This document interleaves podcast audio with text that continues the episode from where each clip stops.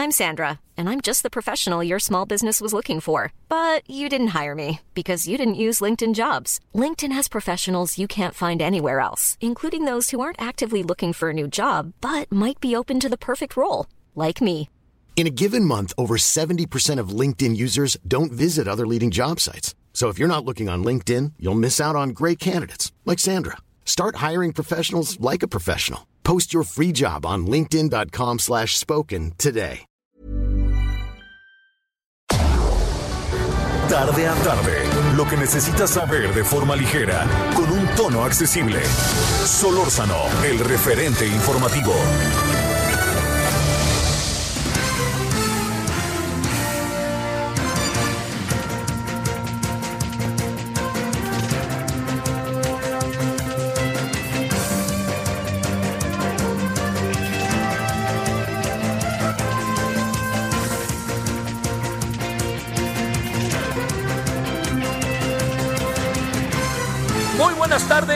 Gracias que está con nosotros. Estamos llegando al lunes, lunes, eh, lunes, lunes, lunes eh, 17 de agosto de este 2020. Gracias que nos acompaña y desde hoy, enorme gusto, agradecimiento hasta la laguna, allá en Gómez.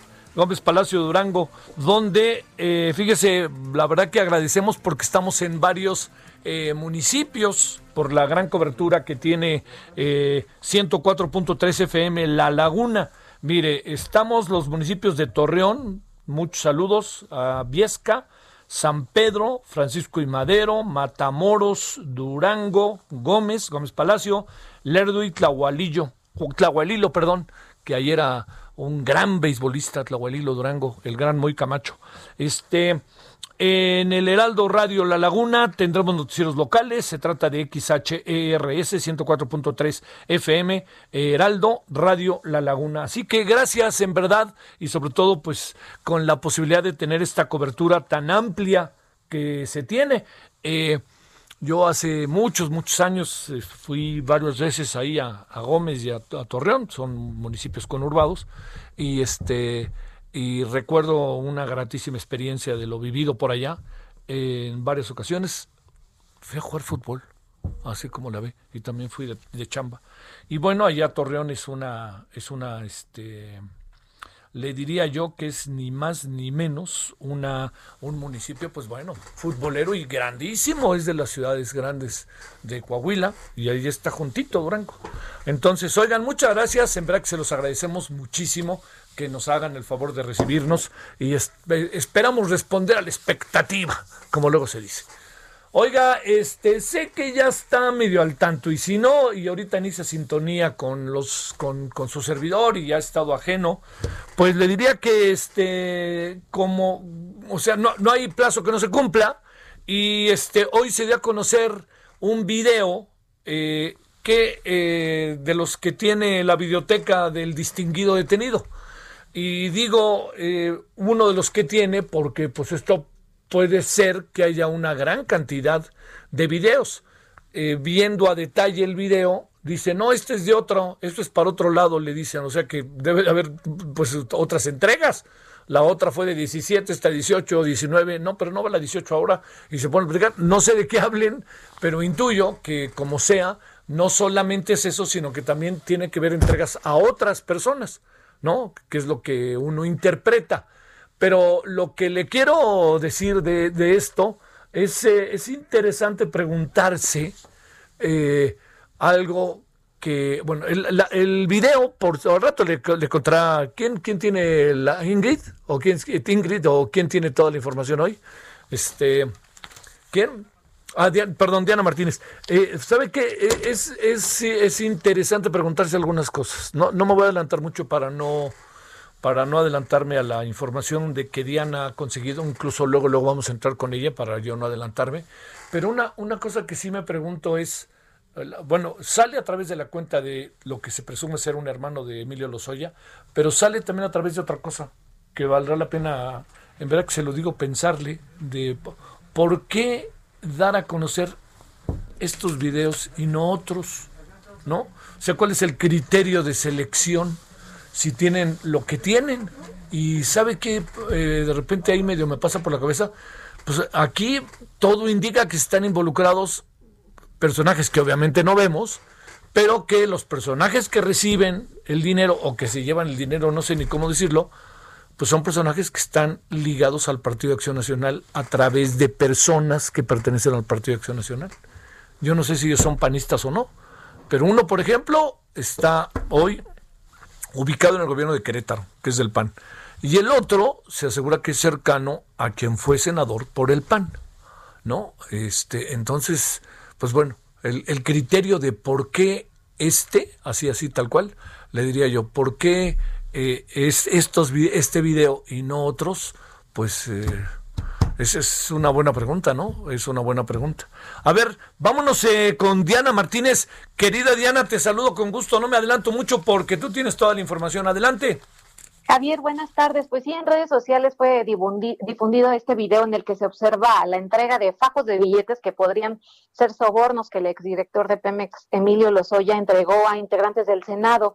El video, que fue subido este domingo, eh, dura cuatro minutos y diecisiete segundos y está en una cuenta de YouTube a nombre de Juan, José, Juan Jesús Lozoya Austin, eh, que coincide con el nombre del hermano del exdirector de, de Pemex. Se observa a Rafael Carabeo, exsecretario técnico del Senado, recibir bolsas de plástico con dinero en efectivo y aparece la leyenda, aquí se ve cómo se, cómo se recibe dinero para contratos de Pemex, así eh, indica el video difundido en redes sociales. En las imágenes también aparece Guillermo Gutiérrez Varillo, actualmente secretario particular del gobernador de Querétaro, Francisco Domínguez, y pues quien se desempeñó como su colaborador cercano durante su periodo como senador. Carabeo eh, colaboró con el senador eh, panista Jorge Luis Lavalle Mauri, quien fue expulsado de Acción Nacional en 2018. Eh, Javier, fuentes ministeriales ya nos eh, informaron que ese video no ha sido presentado como prueba ante la Fiscalía General de la República en el caso Lozoya. Recordarás que apenas eh, la semana pasada, el martes, anunciaron esta denuncia que presentó Lozoya, en donde aseguró que había entregado un video como prueba, además de cuatro testigos que ofreció. Oye, a ver, muy interesante esto que nos dijiste ahorita, Diana. El video, según la autoridad, bueno, no según la autoridad, la autoridad dice que no forma parte de las pruebas que presentó Emilio Lozoya. Tiene, tiene lógica, ¿no? Pues la quemas, si la sacas, la quemas y adquiere otra dimensión, pero que no pertenece, ¿verdad? Exactamente, porque se ha especulado si es el video eh, que tanto se ha eh, señalado en el caso, ¿no? Porque incluso hoy el, titular del Ejecutivo, el presidente, señalaba esta necesidad de que se haga público, ¿no? El, video, que se difunda la, información eh, sobre la denuncia. Sin embargo, pues ya nos, nos confirman que este video específicamente no forma parte de las pruebas que fueron presentadas en el caso. Oye, la, la otra cosa que uno se pregunta, eh, que bueno, pues, lo que sí queda claro es que te ves que se habla, tú ahorita mismo lo decías, Diana, de un video, ¿no? Pero este, por lo que se ve y por el diálogo, según yo interpreto, es que hay otros videos, porque dijo, no, esto no es de ustedes, es de otros. ¿no? Y luego, este es el 17, no, es el 18, no, ya es el 19. Entonces supongo que, híjole, ahora sí que tiene toda una videoteca este hombre, ¿no? Sí, habría que ver cuáles presentó, si fue realmente un video o solamente, o va a presentar más durante, durante la investigación eh, para saber, ¿no? Y, cómo eh, se va a verificar también pericialmente, porque eso fue, eh, ese fue uno de los señalamientos del fiscal general de la República, Alejandro Bertz Manero, que decía, bueno, pues esta es la información que él nos presenta, tenemos que verificarla, tenemos que hacer análisis periciales y me imagino que esto es lo que van a hacer con el video que él les presentó, no con este. Oye. Que no se ha presentado. Y una pregunta más, Diana, que inevitablemente uno se hace. ¿Y por qué empezar el, este, el, el ventilador, ¿no? Con esta y con este video y no con otro, si lo tienen. O sea, porque esté, presumo yo que si algo sucede es que coloca al, a, a integrantes del Partido de Acción Nacional o exintegrantes del Partido de Acción Nacional en el centro, ¿no? Sí, no, no, no sabemos por qué fue este el que se difundió y también creo que la Fiscalía General de la República está cuidando mucho el tema del debido proceso. Sí, claro. Entonces, en el momento en que se pueda difundir un video de esa naturaleza, pues vendrían amparos y vendrían eh, algún otro tipo de acciones eh, jurídicas, ¿no? De, las personas que, que aparezcan en estos videos. Oye, y la otra que no puedo dejar de, de ahí de, este, de, de pensar es, ¿por qué, perdóname, por qué, por qué este video? O sea, ¿por qué este y no otro? Por decir algo, ¿no? Es una pregunta como inevitable. ¿Por qué no eh, otro de los videos en que aparecían otros personajes? ¿Por qué particularmente esto? Pues eso solo lo sabré. Perdón, solo lo sabremos con el tiempo, ¿verdad? Sí, surgen muchas dudas con respecto a, esto. Bueno. Oye, pero viéndolo bien, sí hay, ¿no? O sea, sí hay videos. Ahora sí ya sabemos que sí hay videos. No es un mito genial.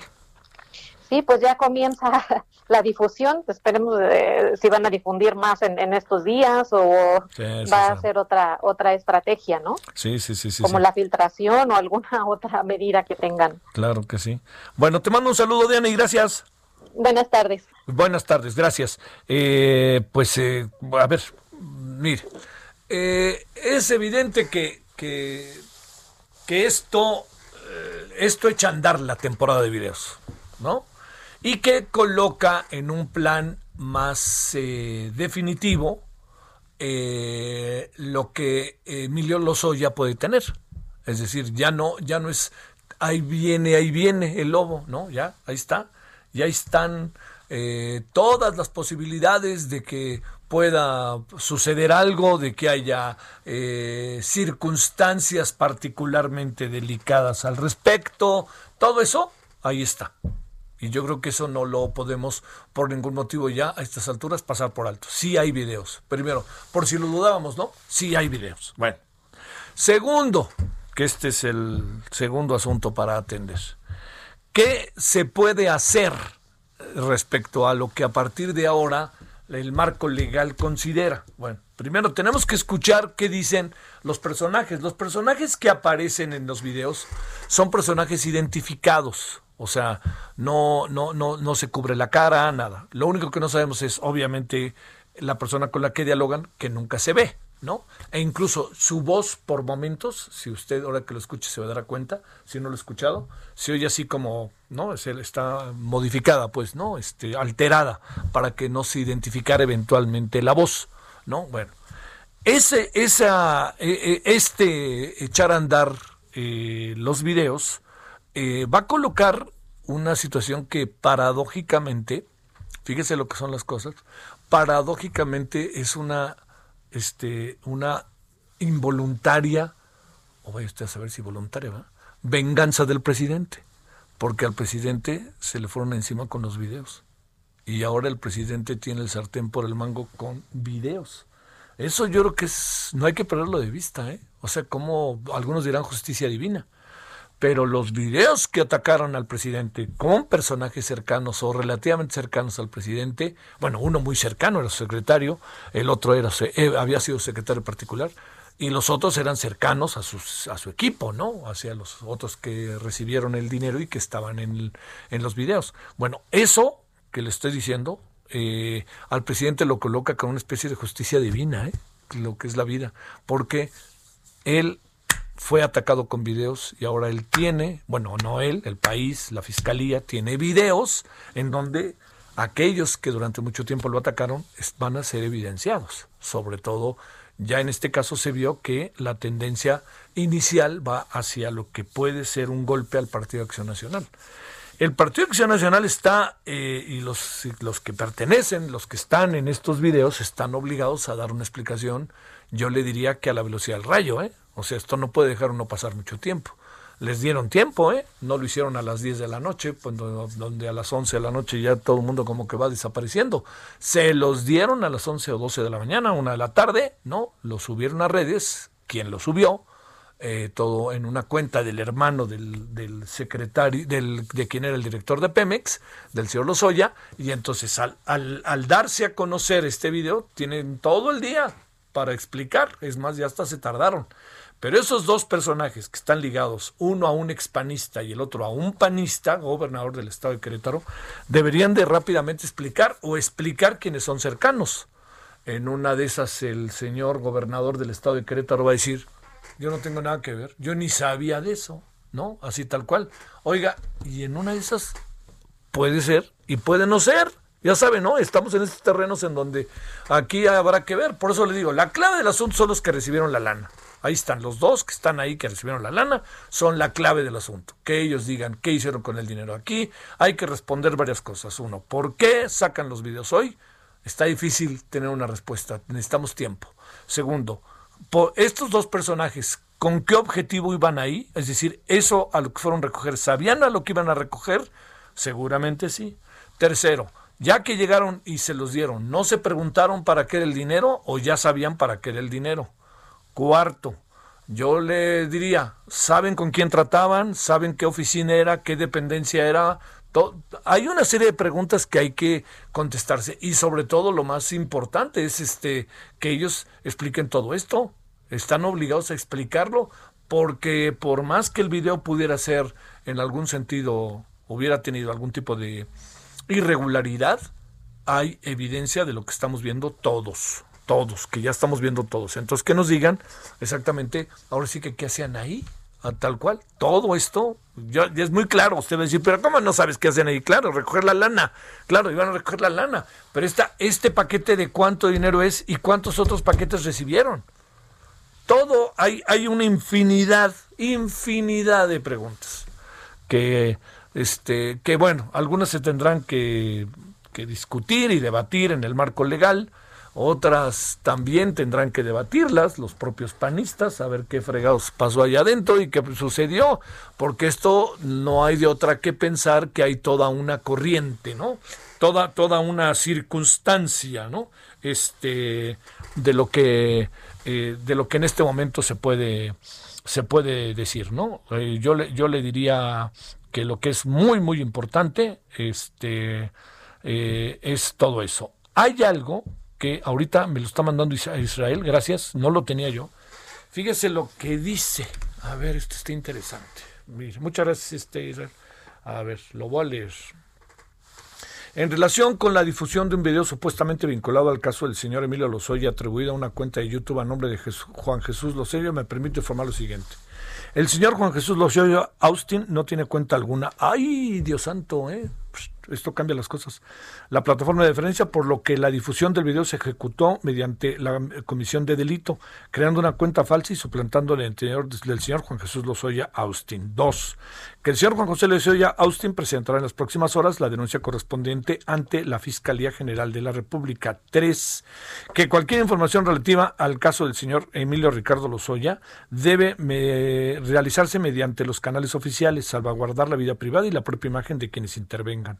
Cuatro, la defensa del señor Emilio Lozoya reitera su absoluto respeto a las instituciones mm, del Estado mexicano de conformidad con las disposiciones contempladas en nuevo ordenamiento jurídico, de tal forma que será la vía institucional la que seguirá rigiendo nuestro actuar en el ámbito de derecho de defensa.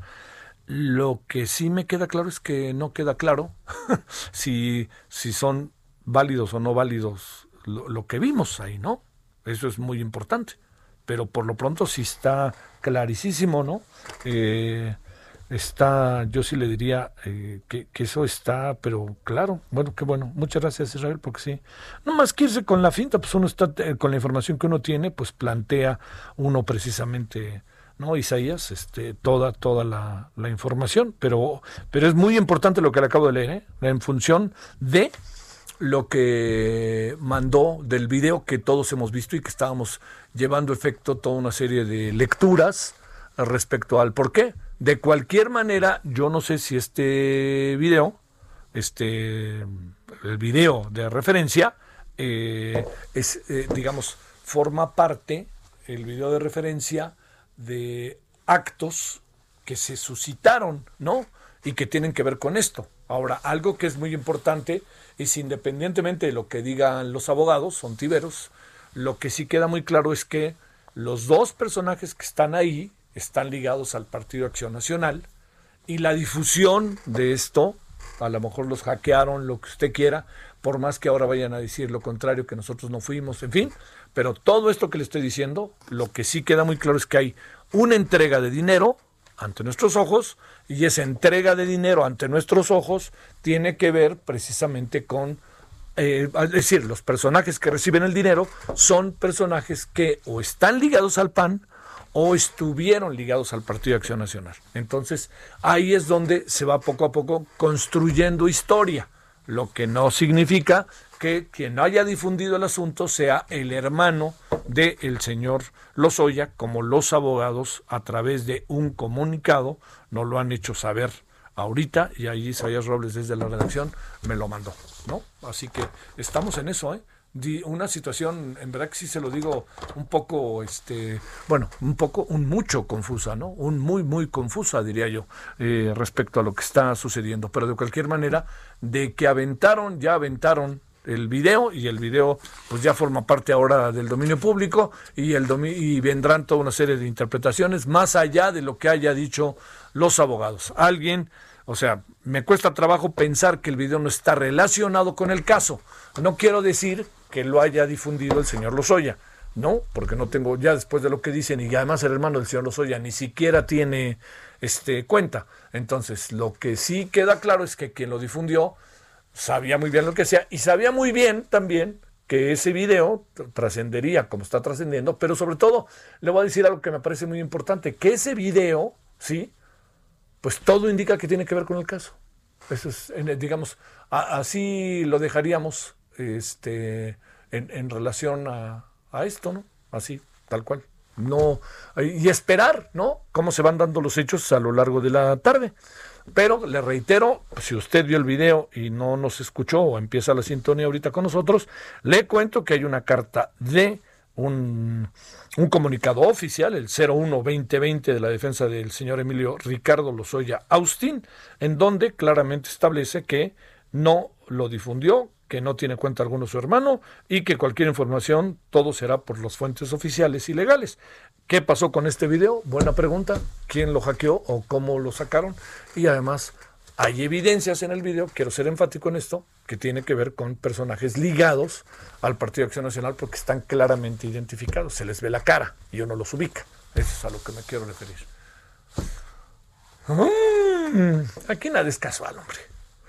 Por más que diga lo que diga el abogado pues nada es casual. Yo no quiero involucrar al abogado como tal o al señor Lozoya si están bajo estas, bajo estas condiciones, pero venga, tampoco este, pensemos que, el que lo hizo lo hizo así nomás porque no tenía nada que hacer, ¿no? Y que lo sacó de donde lo haya sacado, en fin, ¿no? A lo mejor, a lo mejor hasta están tratando de los propios que pueden verse involucrados aventando lo más pronto posible todo antes de que se les vaya a juntar todo al mismo tiempo, ¿no? Pero bueno, todo eso ahí lo dejamos, no lo dejamos, sino ahí está. Y déjeme contarle otros asuntos que han pasado en las últimas horas.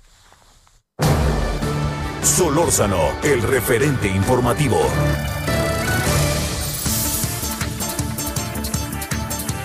Bueno, a las 16:21 eh, en hora del centro, el presidente López Obrador considera que ante las pérdidas en petróleos mexicanos por los acuerdos firmados en los gobiernos anteriores para el proyecto etileno 21, etileno 21, se deben revisar los contratos leoninos y cancelarlos. Recordemos que en este asunto está involucrada Brasken, filial de la brasileña Odebrecht, y la mexicana IDESA. El presidente también reiteró que el caso de Emilio Lozoya es un asunto de interés público, por lo que reiteró su petición a la Fiscalía General de la República para revelar el video presentado por el exdirector de Pemex, guardando los requisitos del debido proceso. Ya le hemos contado todo lo que ha pasado a lo largo de este día con el tema de, del video que ya está circulando y que la, la, este, la la parte del abogado de Emilio Lozoya, la, el despacho, asegura que no tiene que ver ellos en la difusión, ni niegan, ni desmienten, ni nada de nada, pues no, no, no se meten en si es válido o no es válido el video, pero el video tiene ciertas características que hace pensar que pudiera formar parte de la videoteca del señor este, Lozoya y que alguien haya, lo haya hackeado, sacado, vaya usted a saber. Bueno, le cuento que eh, el, Emilio Lucella también firmó este fin de semana la hoja de procesados. Eh, ningún proceso, bueno, cumplió el trámite de su domicilio en la Ciudad de México, ya que debido a la emergencia sanitaria, ningún procesado acude a la UMECA, ah, ¿no? A la a todo lo que tiene que ver con todo este proceso para eh, cumplir con la medida cautelar. En Jalisco fue destituido el juez Jorge Luis Solís Aranda por el caso de Luis Alonso N., quien hace unas semanas se desempeñaba como director de recursos humanos de la Policía de Puerto Vallarta y que fue detenido el 26 de julio con una niña de 10 años desnuda en su auto. qué asunto este, ¿no? El juez rechazó imputarlo por corrupción de menores con el argumento de que la niña no sintió placer. Hágame el fregado favor. Bueno. Antes, el 3 de agosto, el funcionario detenido fue vinculado por el delito de abuso sexual infantil, pero sin agravantes por incongruencia en el Código Penal local. Por lo pronto, la Unidad de Inteligencia Financiera bloqueó las cuentas tanto del juez como del exfuncionario detenido.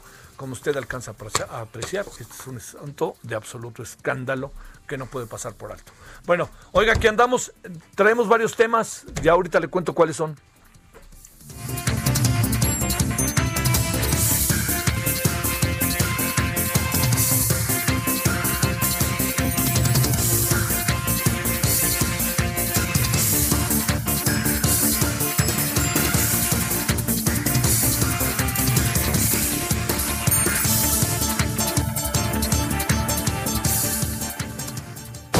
El referente informativo regresa luego de una pausa. Estamos de regreso con el referente informativo.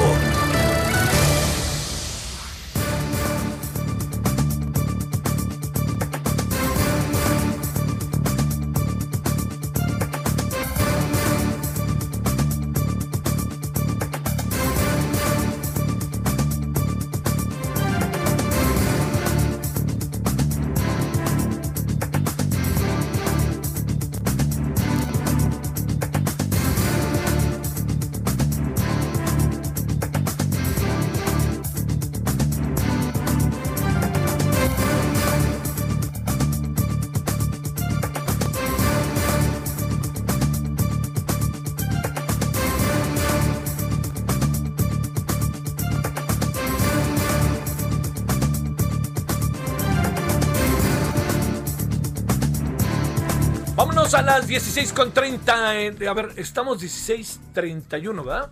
A ver, a ver, para que yo no me haga bolas. Este, este reloj, ¿cómo me dijiste que estaba? ¿Estamos bien? ¿Ya? 16.29.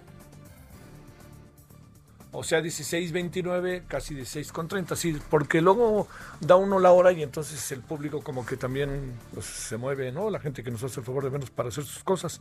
Bueno, oiga, a ver, eh, nada más ahí le, cuento algo eh, que no, no puede, pienso yo, por ningún motivo pasar por alto.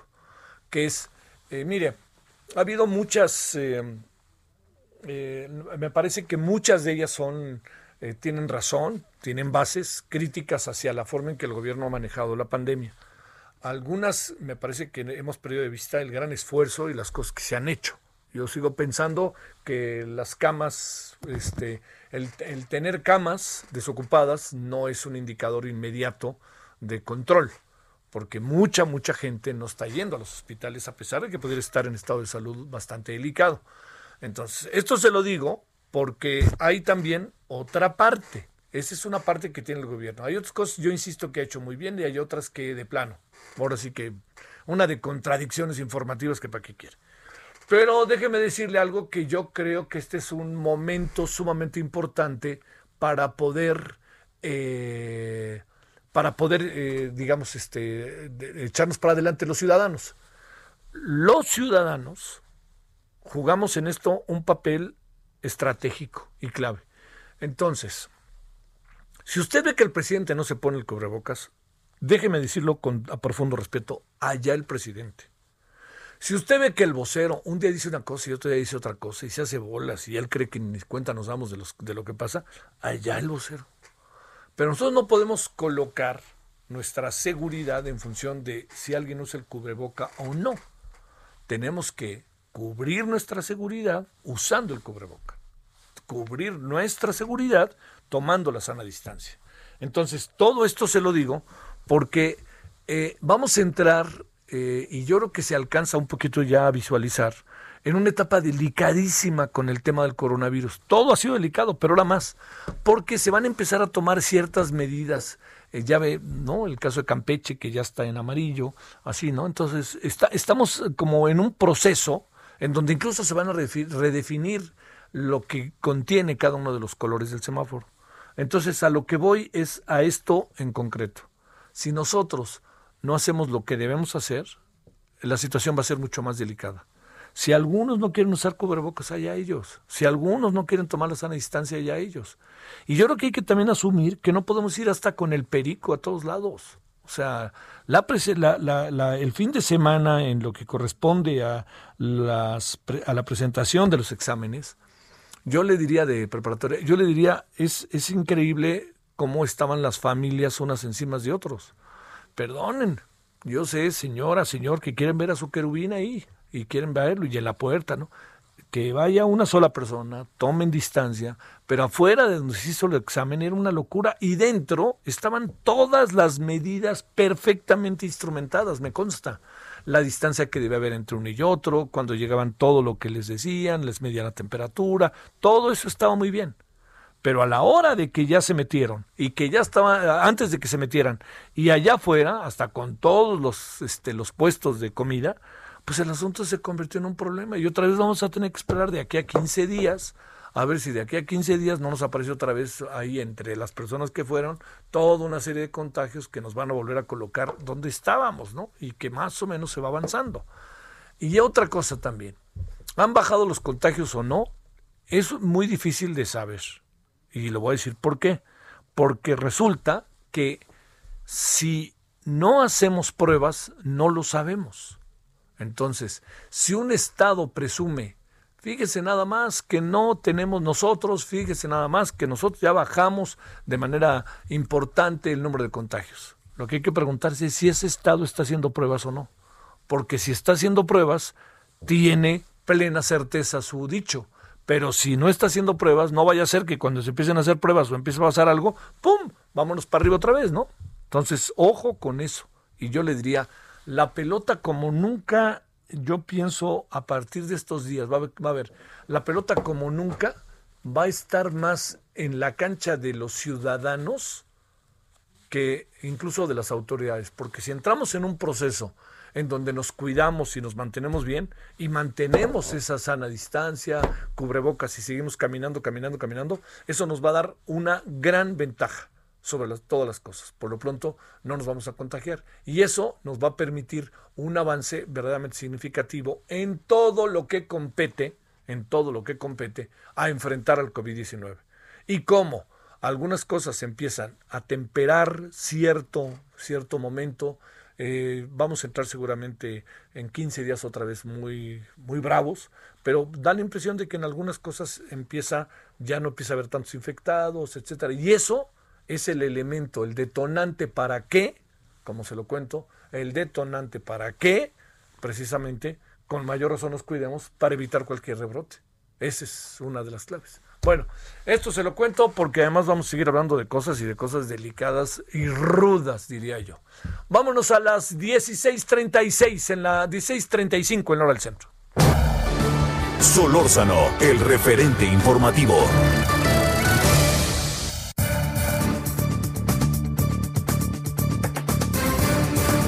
Bueno, aquí vamos a ponerle un correctivo a los que ponen el reloj. A ver, hoy le voy a decir mejor la hora de mi reloj y listo, 16 con 37 y punto.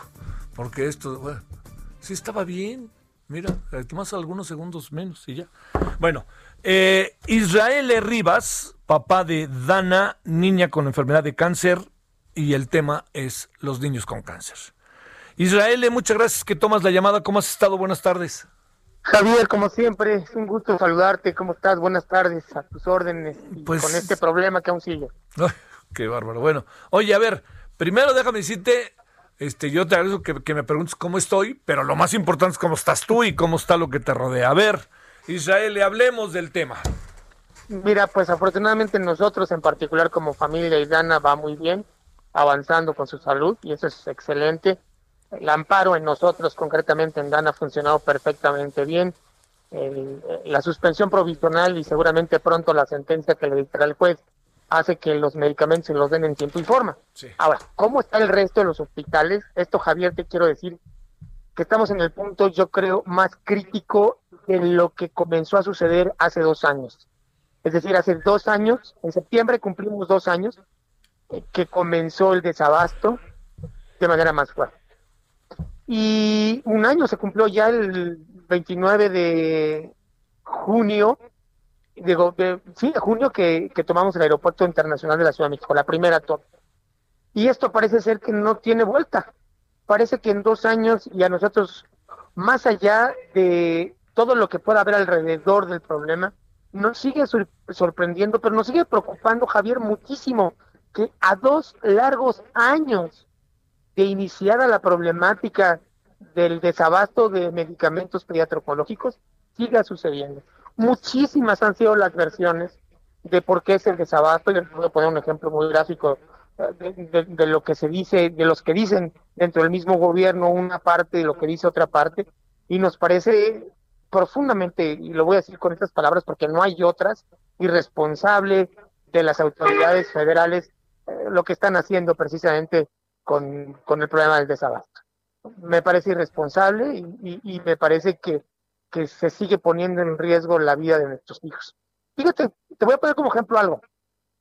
Supiste que hace poco en Chiapas, en, en Gutiérrez, los papás protestaron allá porque tienen un hartazgo, porque se está poniendo eh, en peligro la vida de sus hijos al norte de los medicamentos.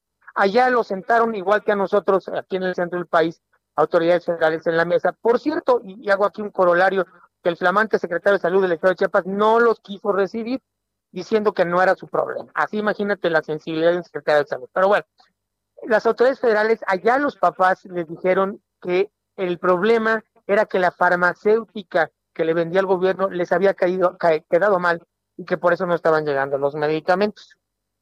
Ahora bien, eh, te quiero decir que a, nosotros acá cuando tuvimos las pláticas en salud y que seguimos, no nos hemos levantado de la mesa con, con Calía, por ejemplo, el oficial mayor, ¿qué se nos dice, Javier? Que es un problema de abasto. A mí, a mí la verdad me cuesta trabajo pensar que solo sea un problema de distribución, perdón, dijo que era un problema de distribución. Me cuesta trabajo pensar que solo sea un problema de distribución, eh, muchísimo porque, pues, eh, tú sabes que nadie recibe en el gobierno un cacahuate sin que firme eh, de recibido. Entonces, si hay complicidad de los directores de hospitales o de los médicos de estarse, y lo voy a decir con esas palabras, transándose los medicamentos, pues en dos años ya hubiera alguien en la cárcel, ¿no crees? A mí me cuesta mucho trabajo pensar que, que es un problema de distribución o de mala distribución o de coordinación. Y ahí está el ejemplo muy claro de cómo el gobierno federal dice una cosa y cómo los gobiernos de los estados dicen otra, y entre que se echan la bolita entre instituciones, pues los que siguen pagando los platos rotos son nuestros hijos. Y por cierto, te voy a decir que hemos visto un montón de recaídas eh, de niños que tienen recaídas fulminantes, unos que están graves, otros quiero decir que han fallecido, Javier, tristemente. Y pues este es eh, la consecuencia del jugueteo con los medicamentos. Si tú juegas con los tratamientos, con los, con los protocolos, es pues justamente lo que va a pasar. Oye, a ver, a ver Israel, déjame plantearte. Eh, digamos, todas estas demandas que sistemáticamente aparecen en las redes, que incluso colocan a veces con intento de llamar la atención al máximo como interlocutor a la esposa del presidente, a las propias secretarias de salud, en fin, a, las propias eh, autoridades de salud. Eh, la, la, entrega de medicinas sigue siendo un asunto así, la distribución y entrega verdaderamente un galimatías. Pregunto. Sí, efectivamente, en dos años se puede decir que no se ha acabado el, el desabasto. Ha habido intentos de acabarlo y hay por tres, cuatro meses medicamentos. Y como tú dices, nosotros hacemos intentos desesperados de llamar la atención literalmente de todo el mundo, pero a veces nos sentimos eh, profundamente solos en un mar de indiferencia. Y bueno, también hay un, muchas veces ha habido un silencio, un silencio al que nosotros le llamamos silencio asesino de parte de las autoridades federales, porque cada vez que una autoridad como Hugo López Gater, el doctor nos niega o dice que somos eh, fake news o somos pagados o un grupo de choque, o cada vez que el mismo presidente dice que no es mentira, que no hay desabasto, pues eh, se, está perdiendo la vida de un, de, un, niño, Javier. Entonces, por eso yo le llamo silencio asesino y eh, pues estamos solos en un mar de indiferencia y nos hace sentir profundamente tristes, agotados. De por sí esta enfermedad es agotadora para las familias y esto nos hace sentir devastados totalmente ante, ante pues no solamente diferencia, yo a veces le veo hasta dolo, yo a veces, fíjate, te cuento, le veo que el gobierno le apuesta al cansancio en nosotros que dejemos de protestar. Oye, pero. Que pues nos vayamos acostumbrando oye, a pero, pero, pero, eso Israel es delicadísimo. Pues, ¿cómo vamos a jugarle a eso tomando en cuenta, pues, que es la vida, ¿no? La vida de personas, la vida de niños, además, sobre todo. que A ver, déjame plantear, ¿cuántas, cuántas personas, si tienes una idea, cuántos casos, quizá para decirlo más técnicamente, hay en el país? De esto, que sea la exigencia de medicinas, que no se les entregue y que además digan que sí hay, pero no se les da, o que digan que lo que pasa es que no es tan cierto, que están enfermos. Todas estas cosas que se plantean en muchos casos para justificar la no entrega de las medicinas o la no distribución de las medicinas. Mira, Javier, te voy a poner un ejemplo también ahí. Nosotros tenemos un aproximado como papás, ¿eh? por el contacto que tenemos en toda la República con muchos padres y más creemos que hay entre 15 mil y 20 mil niños oncológicos que se atienden en hospitales públicos. Justamente diste en el clavo. Hace un mes y medio que estuvimos ahí en la Secretaría de Salud, después de la huelga de hambre, tú recordarás. Sí, sí, sí. Y una de las mamás del siglo XXI, Verónica, le preguntó, y Sergio de Oaxaca le preguntaron muy atinadamente a alguien de ahí de salud, que si ya tenían un censo de niños con cáncer en el país. Y la respuesta nos cayó a todos como un balde de agua fría, ¿eh? No, yo me acuerdo que todavía Verónica, la mamá Verónica, le, dijo, pues es como si yo fuera al súper y no sé cuántos hijos tengo y no sé, y no sé para cuántos voy a comprar, pues no sé cuánto huevo voy a comprar, no sé cuánto pan voy a comprar. Pues e, es exactamente lo mismo. ¿Cómo van, cómo están comprando si no saben cuántos niños oncológicos para empezar hay en este país? Oh, Entonces esto, esto me parece muy grave. Deberían de comenzar por ahí y a mí de verdad me duele aceptarlo. Así como hemos encontrado gente muy buena en el mismo gobierno que nos ha ayudado, a mí me parece que hay actores que no tienen la voluntad política, Javier, de solucionar esto, porque no puede ser que en dos años... ¿Tienen nombre y apellido esos actores? No, no sabría decirte quién. Yo ojalá tuviera los nombres y los apellidos, porque si no lo diría sin empacho ni sí, Sí, sí, claro.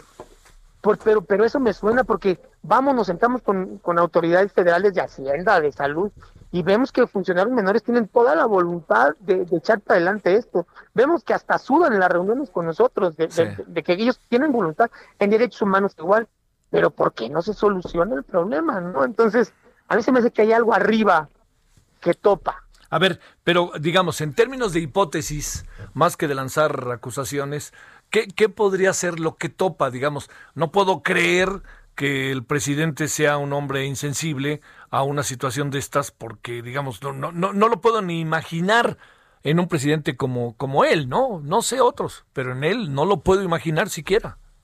Yo creo, Javier, que a mí yo me imagino que, que es como eh, algo de incapacidad. Creo que se les hizo literalmente bolas el engrudo. Se los dijimos hace mucho tiempo, cuando fuimos al Senado y cuando lo tomamos y cuando la nueva ley del INSABI que nos criticaron mucho por haber tomado el Senado, ¿te acuerdas? Sí, claro. Yo se los dije. En aras de combatir la corrupción, no le apliquen una quimioterapia al sistema de salud, porque van a barrer con lo bueno y con lo malo. ¿Y qué crees? ¿Pasó? pasó. Pasó exactamente lo que les dijimos. ¿Por qué? Porque yo no sé, y, seguramente había cosas muy malas y tratos muy chuecos de las farmacéuticas mexicanas pasadas con, con, con eh, gobiernos pasados, pero no era para que nos cortaran de tajo el suministro de medicamentos. Y creo que ese fue el gravísimo error, Javier. Creo, yo es la intuición que tengo. Entonces quisieron salir a comprar medicamentos y se dieron cuenta que no es tan fácil, que no de la noche a la mañana cualquiera te vende medicamentos pediatra oncológicos, sino que hay una cadena productiva, que hay muchas, muchas circunstancias de por medio. Oye, entonces... Oye, la, la, parte Israel que tiene que ver con, con la autoridad, la responsable directa, ¿no? Que en este caso es la Secretaría de Salud, y estoy hablando de, pues bueno, ¿por qué no? Del secretario de Salud, y estoy hablando también quizá eh, en algunas cosas, pues bueno, de los laboratorios que deben de encargarse de, este, de poner las medicinas en caso de que se hable de que ellos no las distribuyen o por qué no hay y del propio presidente del país, ¿no? Uno imagina que esas son las instancias. Ahí, es donde llegas a la puerta, ¿no? Donde tocas la puerta, como dicen, ya no hay una puerta atrás, porque esa es la última. ¿Qué pasará ahí? Claro, pues es, es lo que no sabemos. Al presidente le pedimos audiencia hace mucho, nunca nos las quiso dar. ¿Qué, ¿qué se argumentaba? ¿Qué se argumentaba por la cual el presidente no quería? Nunca se nos dijo, nunca se nos dijo nos, atendió la jefa de eh, atención eh, social de la presidencia, Leticia Ramírez. Sí. Y, pues hasta que nos regañó, fíjate, así lo digo y no tengo pena de decirlo. Yo me acuerdo muy bien de sus palabras que mis mamás y yo nos molestamos porque nos dijo que, que nuestros hijos no eran prioridad, ¿eh? que el tema de los niños con cáncer no era prioridad, que había otras cosas también muy importantes. No lo dudamos, pero, pero es políticamente incorrecto haberlo dicho porque causó mucho enojo. Oye, entonces no, no, sabemos qué es Javier. No, no, pero ¿cómo no va a ser prioridad? O sea, cuando te digo es prioridad, pues porque tú eres el responsable de la salud del Estado mexicano, ¿no? O sea, no importa quién es quién, sino más bien, pues tú eres y órale, ¿no? Pues te tienes que poner ahí a las vivas para todo eso, ¿no? Pero bueno, eh, ¿qué viene ahora Israel después de todas las cosas, las grandes batallas, este, pues todo esto que hemos enfrentado también con niñas, niñas con cáncer, los que habrán fallecido lamentablemente, eh, la bronca cotidiana de los papás, este, medio de todo esto de la pandemia, ¿qué viene? Mira, vamos a seguir sobre la marcha y ahorita lo más importante es las batallas legales que estamos librando, amparando a los niños quitándoles el miedo a los papás, porque es increíble también, Javier, quiero decirlo, haciendo un llamado, si me escuchan ahí padres que tengan hijos enfermos con cáncer sobre todo, o alguna enfermedad crónico-degenerativa, no tengan miedo a ampararse, es un derecho, porque nos hemos encontrado nosotros como, como padres, que estamos, digamos, dando la cara por muchos otros también, con este problema. Los papás luego tienen miedo de ampararse y de ejercer un derecho. Entonces, les hacemos un llamado, vamos a hacerlo. Una situación que te quiero comentar muy rápidamente, paradigmática en el estado de Chiapas. Ahí, ¿sabes quiénes se ampararon? Fueron los médicos en favor de los niños, porque no hay medicamentos.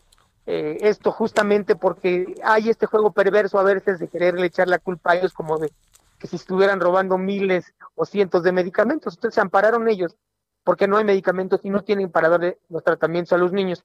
Y esto repercute directamente eh, en el derecho a la salud de estos menores. Entonces vamos a ver qué pasa. Ya otorgaron la suspensión provisional apenas hace un par de días. Entonces es interesante lo que, lo que va a suceder y lo que va a resolver los tribunales federales acerca de ello. No descartamos también seguir con la resistencia civil pacífica y la protesta civil pacífica porque, pues bueno, está de por medio la vida de nuestros niños, Javier.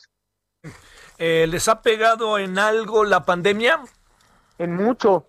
puedes imaginar, hay papás de muy bajos recursos que trabajaban en la calle, que vendían cosas en el metro, porque eran de fuera para sostenerse, o que vendían eh, eh, cosas en los eventos deportivos o en los eventos culturales, o etcétera. Y pues ahí hay papás que literalmente no tienen ni para comer, Javier. y, y el temor de salir a trabajar y contagiarse y llevar el virus a su hijo y que esto sea catastrófico para el niño. Entonces, imaginas el grado de tensión, nerviosismo, eh, depresión, bueno, que se está viviendo en estos momentos. Es muy, muy complicado. La pandemia nos vino a dar como la puntilla encima de la problemática de la falta de los medicamentos. Te mando, como siempre, un gran saludo, Israel Rivas. Muchas, muchas gracias que estuviste con nosotros. Gracias, Javier. Un fuerte abrazo también para ti. Cuídate mucho. Igualmente tú. Hasta luego. Ah, Ahora son las 16 con 52 en la hora del centro. Solórzano, el referente informativo. Bueno, que el presidente dice que si la vacuna rusa sirve, él va a ser el primerito que se la va a poner. Vámonos adelante, Francisco, ¿qué me cuentas? ¿Qué tal? Muy buenas tardes. Fueron diversos temas los tratados por el presidente Andrés Manuel López Obrador en la mañanera de hoy, de los cuales llamó la atención el de la vacuna contra el COVID-19 eh, respecto a Rusia, a esta vacuna que Rusia dice ya tiene registrada. El presidente explicó que pese a la alianza que existe eh, con el gobierno argentino, el laboratorio AstraZeneca, la Universidad de Oxford y la Fundación Slim, eh, para tener listos para el primer trimestre del próximo año, pues esta vacuna, si Rusia y China tienen, pues la tienen antes, el presidente Andrés Manuel López Obrador explicó que se pondrá en contacto inmediatamente con los presidentes para adquirirla y bueno, dijo que eh, él sería el primero en ponerse la vacuna, pues es un tema de sumo interés para el gobierno. Bueno, el presidente dijo que se podrá conseguir rápido esta, esta vacuna, pues la imagen de México en el extranjero está bien en estos momentos y eso pues va a permitir que se pueda conseguir si es que los rusos o los chinos o incluso los estadounidenses tienen antes esta, esta vacuna. Y bueno, pues también el presidente fijó eh, en tres puntos su postura respecto al caso Lozoya. Uno de los puntos es que pues que se tiene que ver este, este caso como un asunto de Estado y aunque le tiene confianza al Poder Judicial y a la Fiscalía General de la República, eh, pues es necesario que el pueblo sepa toda la verdad y que se den a conocer todos los videos, eh, más bien el video que entregó Lozoya a la Fiscalía. También digo como parte del número dos de, de este punto, recuperar todo lo mal habido, todo lo que se obtuvo de manera ilegal, es decir, que se aplique la extinción de dominio a los involucrados para devolverle a, Pemex todo lo que se sustrajo. Y tres, eh, pues si están involucrados los expresidentes, que haya una consulta ciudadana para que el pueblo decida si, si se les juzga o no. También consideró que es de suma importancia el caso de, de que se sigue en Estados Unidos por eh, a Genaro García Luna, pues dijo el presidente que es gravísimo lo que está sucediendo, pues este ex policía puso un gobierno al El referente informativo regresa luego de una pausa. Estamos de regreso con el referente informativo. ¿Qué tal amigos? Qué gusto saludarlos en este espacio del referente informativo con Javier Solórzano. Está con nosotros Aris Chávez, ya la conocen, ella es representante de Productos y Tratamientos Politécnico, porque nos viene a hablar sobre temas de salud obviamente, pero en especial hoy del factor de transferencia, que bueno, a muchos nos encanta porque es un blindaje el que nos provee el factor de transferencia. Aris, ¿cómo estás? Muy buenas tardes. ¿Cómo estás, mi querida Moni? Qué gusto saludarlos aquí en este espacio de Javier Solórzano. Gracias por esta invitación, sobre todo para venir a platicar al auditorio de temas importantes de salud. Estamos viviendo una época muy complicada en el que pues algunos estamos desesperados preguntándonos qué podemos usar, qué podemos tomar para protegernos, porque finalmente la vida sigue y tenemos que salir a trabajar, tenemos que ir al súper y poco a poco empezamos a ver a la gente en la calle y eso da un poco de pánico. Claro. Por eso aquí en el Instituto Politécnico Nacional, mira, durante todo este tiempo hemos estado trabajando muy duro precisamente para mejorar nuestras fórmulas, para encontrar cuál sería la mejor solución en esta época de pandemia y todos estuvimos de acuerdo en que el factor de transferencia es un tratamiento que nos puede ayudar a todos. Es un tratamiento que no es invasivo, que puede tomar toda la familia, pero sobre todo es efectivo. Yo lo platicaba contigo en alguna otra ocasión y ellos me hacían esta pregunta. Además del cubrebocas, además de lavarte las manos todos los días, de tu sana distancia, si por ahí se colara un virus, ¿tu cuerpo lo resistiría? Estamos preparados, blindados, ¿no? Efectivamente. Y lo que logramos en nuestros pacientes tomando el factor de transferencia es un verdadero blindaje, como tú bien comentas. Es un escudo protector que además nos eleva el sistema inmunológico y esto es muy importante porque no solo nos ayuda a evitar contagios, sino a otras cuestiones que ahorita les voy a platicar. Eleva el sistema hasta en un 470%. Esto nos permite administrar en personas sanas y enfermas resultados extraordinarios porque crea una barrera protectora que hace mucho más difícil un contagio. ¿Qué enfermedades se pueden tratar con este factor de transferencia? Porque muchas personas, el público, debe de estarse preguntando, ¿para qué me lo tomo? ¿Estoy enferma o no? Claro, bueno, definitivamente las personas sanas estamos buscando eh, blindarnos ante virus y bacterias que respiramos y en los que estamos en contacto todos los días. Pero ¿qué pasa con esos pacientes que son blanco mucho más fácil de las enfermedades vulnerables. Y actualmente, ¿no? Eh, estamos hablando de enfermedades crónico-degenerativas y autoinmunes y que el factor de transferencia en la primera semana de ingesta hemos logrado una mejoría de hasta un 90% en todos nuestros pacientes. Es decir, usted se va a sentir muchísimo mejor y vamos a ayudar a la enfermedad.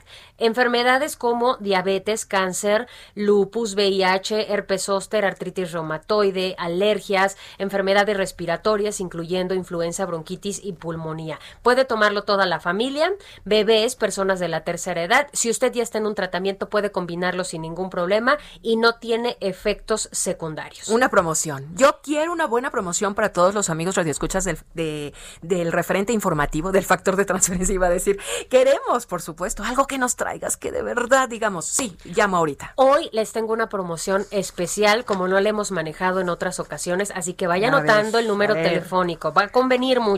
55 56 49 44 44. Anote este número porque por única ocasión para este programa solamente vamos a darles un paquete de seis dosis. Es lo único que va a pagar. Seis dosis de factor de transferencia y solo por hoy le vamos a regalar no seis, sino doce. En total. 18 años, 18 años, 18 dosis de factor de transferencia, que es un tratamiento, como tú comentas, muy amplio, que puede compartir con toda la familia, pero eso no es todo, mi querida Moni. Si son de los primeros en llamar al 55 56 49 44 44, les vamos a hacer un regalo muy especial. Vamos a incluirles eh, productos que estamos ocupando todos los días, una careta de máxima protección que dura tres meses, es transparente, además una mascarilla N95 que tiene un grado hospitalario, que tiene nanotecnología y un gel antibacterial con 70% de alcohol efectivo por los virus y bacterias, que es además aprobado por la FDA. Todo esto para las primeras personas que se comuniquen. En este momento al 55 56 40 49 44 44. 18 dosis de tratamiento de factor de transferencia fabuloso y además los regalitos. Aris, el número y nos vamos. 55 56 49 44 44. Y para que vean qué dadivosos somos, ¿cuánto van a pagar? 1,800 pesos únicamente. Es el precio de las seis dosis, así que a llamar. A llamar en este momento. Gracias, Aris. Gracias a ti. Continuamos en el referente informativo. Tarde a tarde, lo que necesitas saber de forma ligera, con un tono accesible. Solórzano, el referente informativo.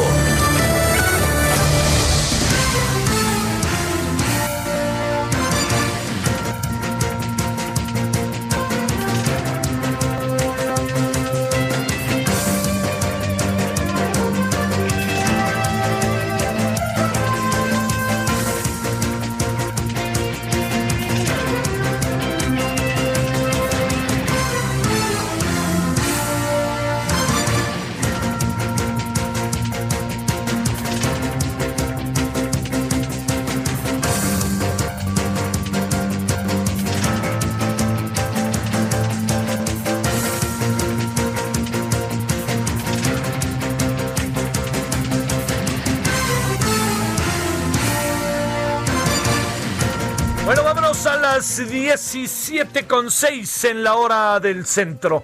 Eh, ¿A dónde vamos? Está lloviendo, por cierto, aquí en la Ciudad de México, ¿eh? eh Francisco Nieto, ahí nos quedamos a la mitad porque, mira, tú voy a decir en qué nos quedamos. Nos quedamos cuando empezaste a decir que el presidente, las vacunas y luego, pues mira, vámonos ahí a hacer un breve resumen de todo y ya profundizas en lo que faltaba. Adelante.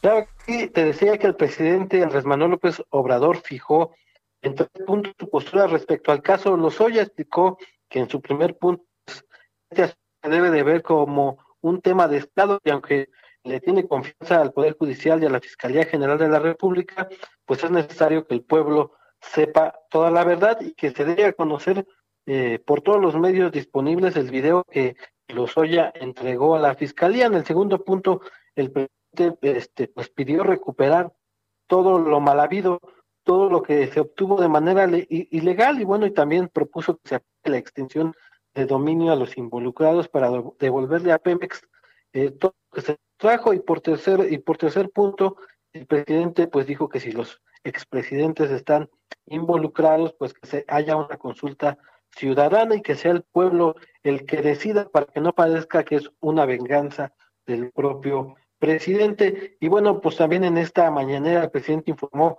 que las clases por televisión para el ciclo escolar eh, 2020-2021 tendrán un costo por alumno al mes de 5 pesos, es decir, unos 450 millones de pesos para el final del año y bueno, descartó que para el inicio de esta clase, de estas clases que, es el 24 de agosto, los conductores de televisión, los maestros.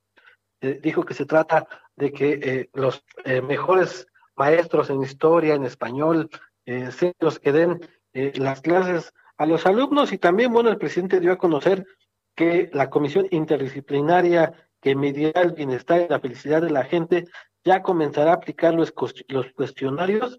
Eh, dijo que eh, se, les, se les va a invitar a esta comisión a que asistan a la Nacional y pues informen a toda la gente, a todos los ciudadanos cómo están, cómo están trabajando y para qué sirve esta nueva eh, medición que competirá pues, o más bien estará acompañando al PIB. Dijo el presidente que ya no es necesario, que además del, PIB, pues es necesario que haya otros indicadores que puedan pues mostrar el sentir de la gente eh, Javier, este fue mi reporte. Oye, y luego no le gusta comparar, prometo que ya no voy a comparar, las comparaciones son odiosas, pero fíjense que España, y órale, va también por ahí.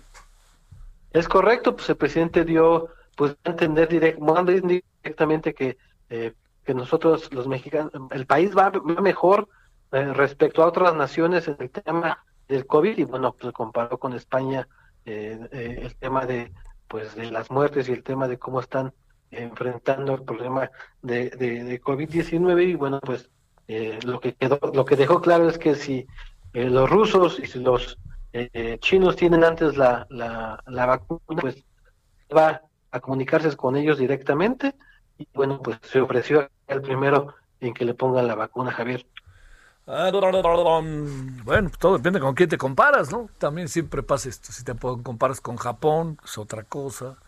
En fin, todo depende de con quién te comparas, mi querido Francisco, sobre todo porque eh, nosotros eh, tenemos cifras que no necesariamente son cifras precisas en función de la forma en cómo se mide y por eso, pues por cada, por eso se habla de que podríamos tener más de 100 mil personas lamentablemente fallecidas. Bueno, llegará el día en que sabremos todo y no falta mucho para saberlo, por cierto. Muchas gracias, Francisco. Estamos pendientes, Javier. Gracias. Ahora son las 17 con 10 en la hora del centro. Solórzano, el referente informativo.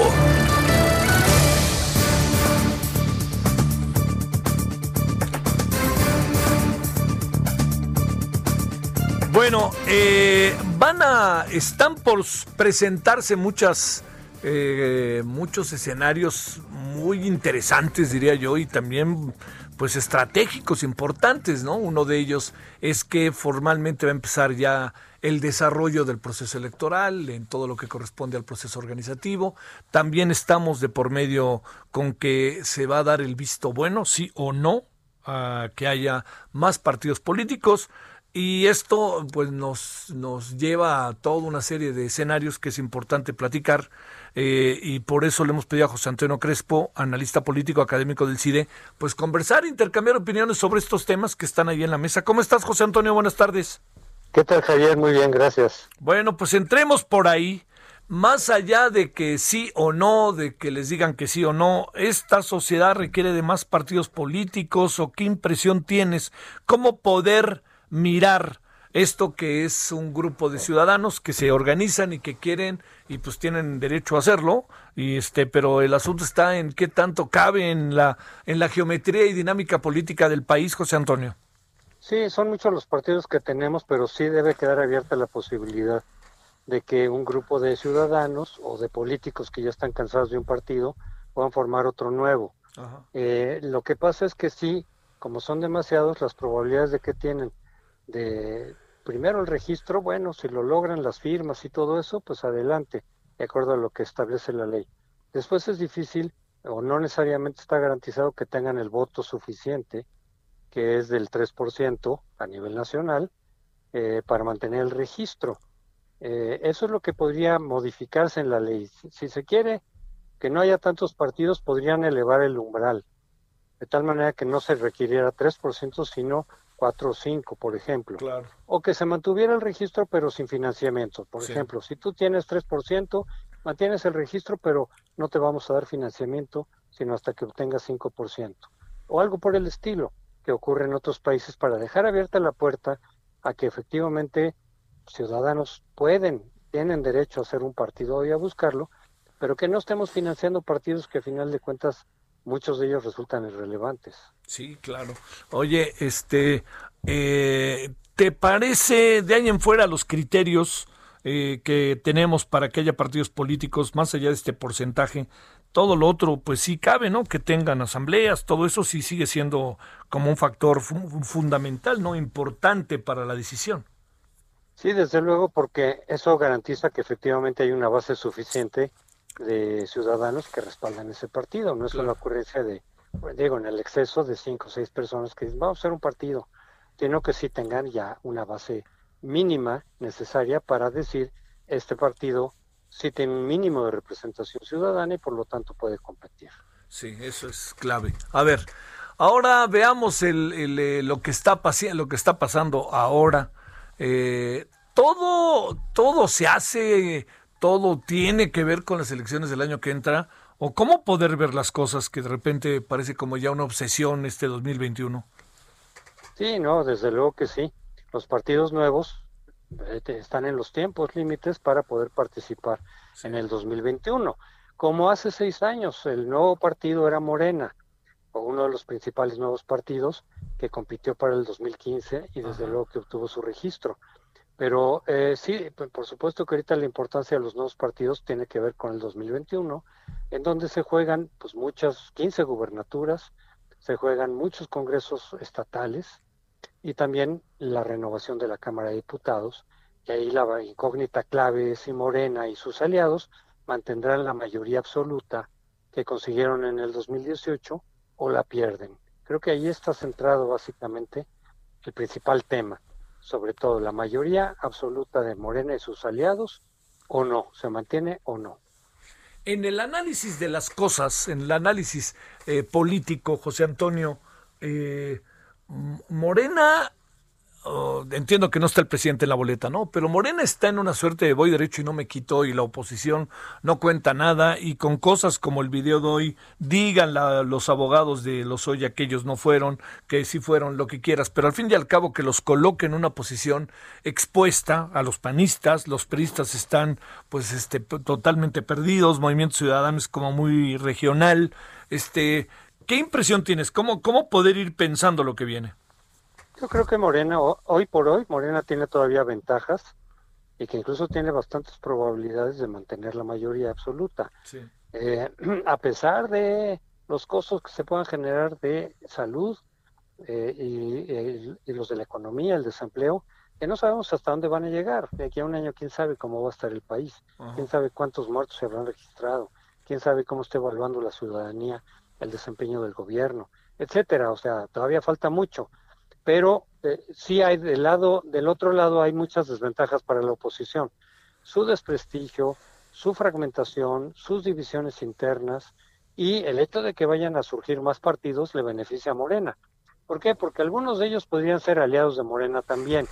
Por ejemplo, el nuevo PES, que perdió el registro y ahora lo busca este, recuperar por otro, con otro nombre, pues va a ser aliado de Morena. El partido de la maestra Elvester Gordillo, si logra el registro, va a ser aliado, no, no me refiero a que va a ir en coalición, pero eventualmente va a ser aliado de Morena.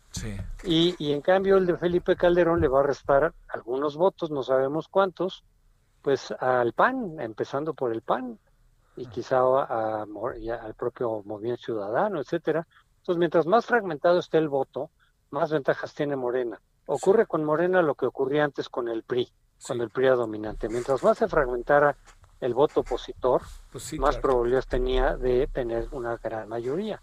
Y eso ocurre ya ahora con Morena, desde el 2018 lo vimos. ¿Ves al, al presidente como guardián o como partícipe del proceso electoral? Partícipe. Él dice que quiere ser guardián, no le corresponde a él, eh, eh, pero yo creo que está siendo partícipe, es decir, todo su mensaje y su discurso político tiene evidentemente una, eh, una, intención electoral, puede y, va a tener efectos. El uso mismo de que se está dando de la cuestión esta de los Oya y de los videos, que López Obrador dice, vamos a conocer los videos, pues claro, eso va a tener un efecto electoral en favor de Morena. este, y luego hacemos consulta, lo cual jurídicamente no procede, pero política y electoralmente puede ser muy beneficioso para Morena. Entonces vamos a ver que el jefe de campaña y el jefe de partido para efectos reales de Morena va a seguir siendo López Obrador. Sí, sí, sí, sí.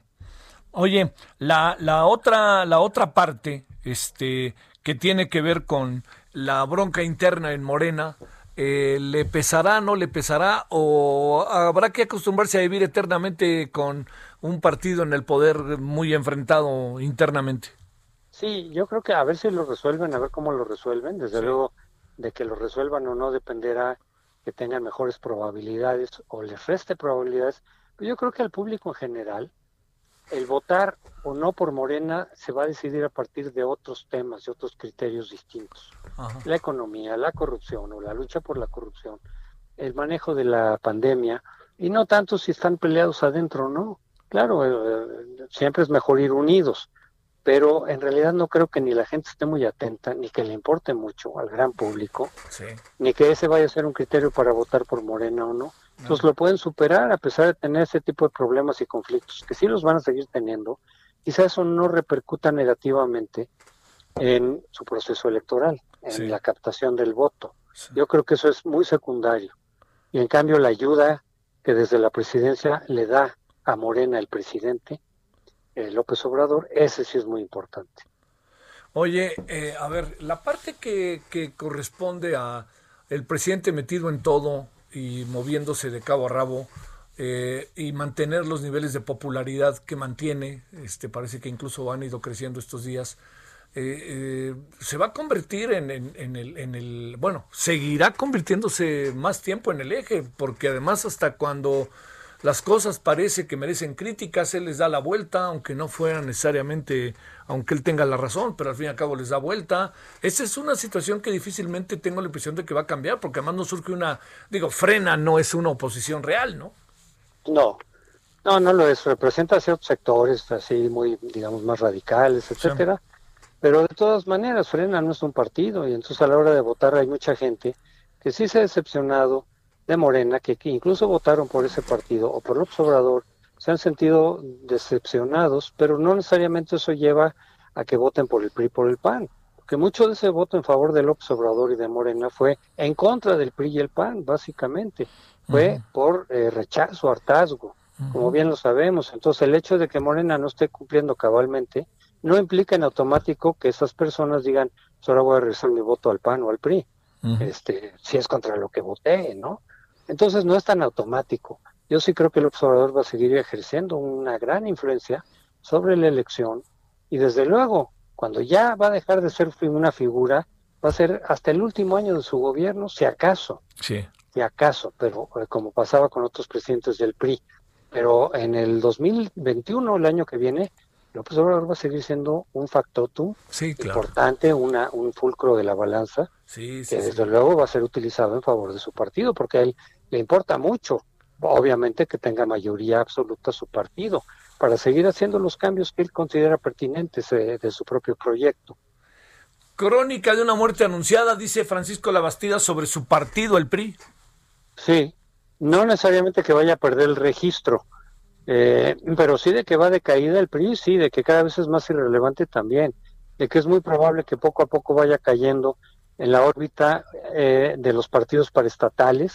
Sí. Este, yo creo que sí, va a ser, va a terminar siendo un partido verde, por ejemplo, que orbite ahorita en Morena, a lo mejor después con otro partido dominante o gobernante, pero yo sí creo, yo sí veo ahora sí muy difícil de que el PRI se pueda recuperar. Sí lo hizo después del 2000 porque se hacen un partido muy grande, claro. con muchas estructuras, con mucho presupuesto, etcétera, pero desaprovechó la oportunidad de regresar al poder en 2012, la desperdició enormemente y ahora este es el costo. El costo es de que yo sí creo que el PRI efectivamente va hacia abajo y que ya difícilmente va a poder eh, remontar esa situación. Oye, lo que, lo que incluso se ve difícil que gane gubernaturas el año que entra, ¿no? Yo creo que va a perder todas las que tiene hoy por hoy. Sí, yo también tengo esa misma, fíjate, esa misma impresión, sí. Yo creo que se va a quedar sin nada muy pronto. ¿eh? Y se dividirá entre el PAN y Morena, ¿verdad? Sí, básicamente. Digo, a lo mejor Movimiento Ciudadano mantiene alguna por ahí o algo, ¿no? Regional. Pero yo sí creo que va a quedar todo entre el PAN y Morena. Desde luego, Morena puede ganar muchísimas de las 15 que van a estar en juego. El PRI difícilmente va a mantener una o ganar una que no tenga ahorita. Sí, claro. Que tampoco se puede descartar por completo, pero muy difícil de que alguna del PAN la gane el PRI, mucho menos alguna de Morena que la gane el PRI, de las que tiene Morena. Eso va a ser muy difícil. Es un juego de dos, ¿verdad? Fundamentalmente Morena y el PAN. Difícilmente, si le dan el registro al, al partido de Felipe Calderón, podrá aparecerse, ¿verdad? le va a restar algunos votos al PAN, a lo mejor logra mantener el, registro, o sea que tenga un 3%, tal vez sí, porque mucha gente del PAN también quedó enojada con lo que pasó ahí, con Anaya, Este, sí, sí, sí se puede ir un buen número de ciudadanos eh, con México Libre, no para que sea un partido gobernante, no lo creo, pero sí para quitarle algunos votos al PAN, sí. Por eso digo que el registro de México Libre le beneficia a Morena paradójicamente. ¿Cuándo vamos a evaluar verdaderamente al presidente? Eh? Pues ya en los últimos años, yo creo. El año que entra, ¿no? ¿verdad? No, yo creo que el año que entra todavía no. Todavía va a haber mucha gente que le da eh, que las cosas están bien, que van bien, que sigue pensando eso, o que le disculpa los errores y los problemas. Y dice, bueno, la pandemia no fue su culpa. Este, los empresarios ahí están metiéndole los pies, este, eh, zancadillas. Yo creo que mucha gente de la que ha seguido al observador va a seguir, incluso hasta el final. La, la gran pregunta es cuántos son los que se van decepcionando. Esos son, porque sí hay, sí, hay, y lo hemos visto en las encuestas. ¿Cuántos más se van a seguir decepcionando de aquí a un año? Que es el año clave este, para la conformación del poder hasta que termine el sexenio. El año que entra sí es un año clave. Te mando un gran saludo, José Antonio Crespo, y muchas gracias. Con mucho gusto, Javier. Hasta luego. Gracias. Bueno, vamos a una pausa y en la parte final vamos a hablar de la Procuraduría Federal de la Defensa del Trabajo, asunto que tiene que ver con todos los trabajadores de este país. ¿eh? Bueno, vámonos entonces a la pausa y estamos de vuelta. Son las 17 con 20, casi 25 en la hora del centro. El referente informativo regresa luego de una pausa. Estamos de regreso con el referente informativo.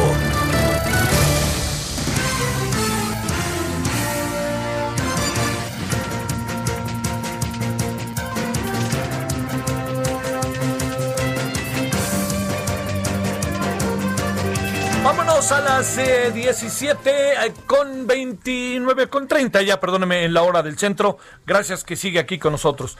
Nadia Guifrida, eh, de la CEO de Dextro LLC, consultora especializada en asuntos binacionales, y el embajador Enrique Berruga van a estar hoy con nosotros en la noche.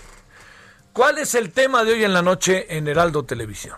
Hoy se llevó una muy sui generis, se está llevando efecto una muy sui generis convención demócrata pues por todo aquello de la sana distancia y todo este tipo de variables que están entre nosotros y que además le han pegado particularmente fuerte a algunos más países más que a otros, al nuestro, Estados Unidos, y además porque esto nos permite, de alguna u otra manera, le diría yo, eh, estar y eh, caminar sobre terrenos en donde podamos conocer qué puede pasar.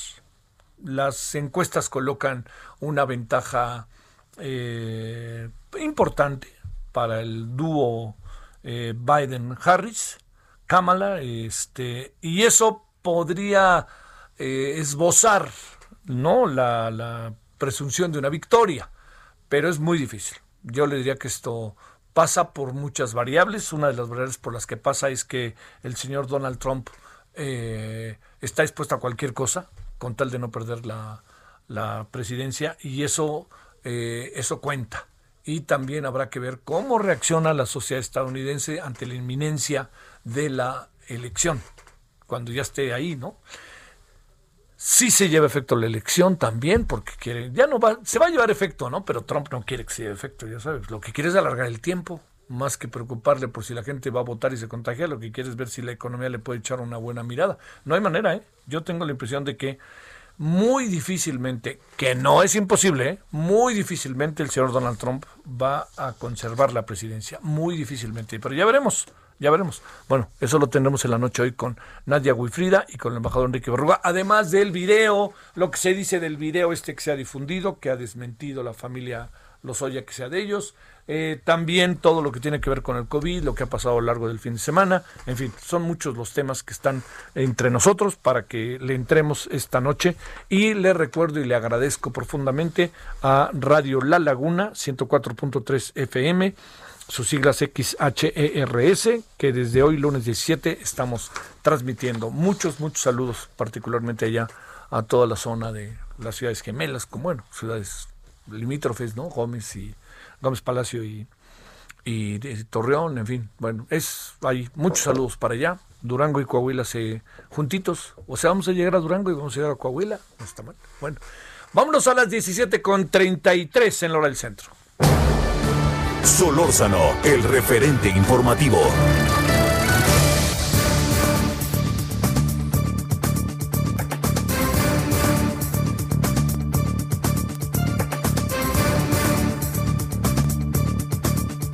Bueno, vámonos. eh, le quiero agradecer al maestro Gustavo Paleveristain. Él es subprocurador de la Procuraduría Federal de la Defensa del Trabajo. ¿Cómo estás, maestro? Gracias que estás con nosotros. Buenas tardes. Buenas tardes, don Javier. Muchas gracias a ustedes por el espacio. Oye, a ver, déjame plantearte de entrada. Este, ¿qué tanto estamos protegiendo a los trabajadores? ¿Qué tanto están los trabajadores realmente en una posición, eh, pues, este, favorable en medio de la situación que estamos viviendo, eh?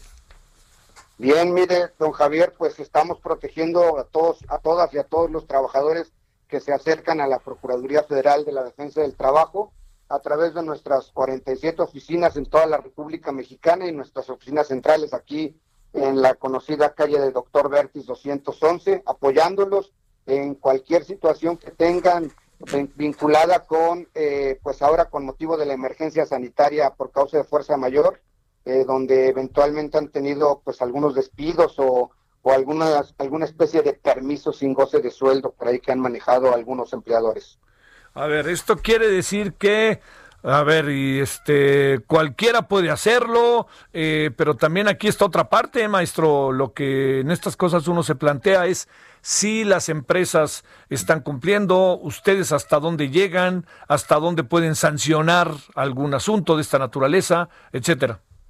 Claro, mire, nosotros actuamos específicamente a petición de parte. El, eh, la persona trabajadora debe acercarse con nosotros por alguno de los medios de comunicación que hemos implementado o bien personalmente en nuestras oficinas para eh, manifestar si considera que se han vulnerado alguno de sus derechos eh, laborales y en consecuencia nosotros intervenimos. ¿Qué es lo que hacemos?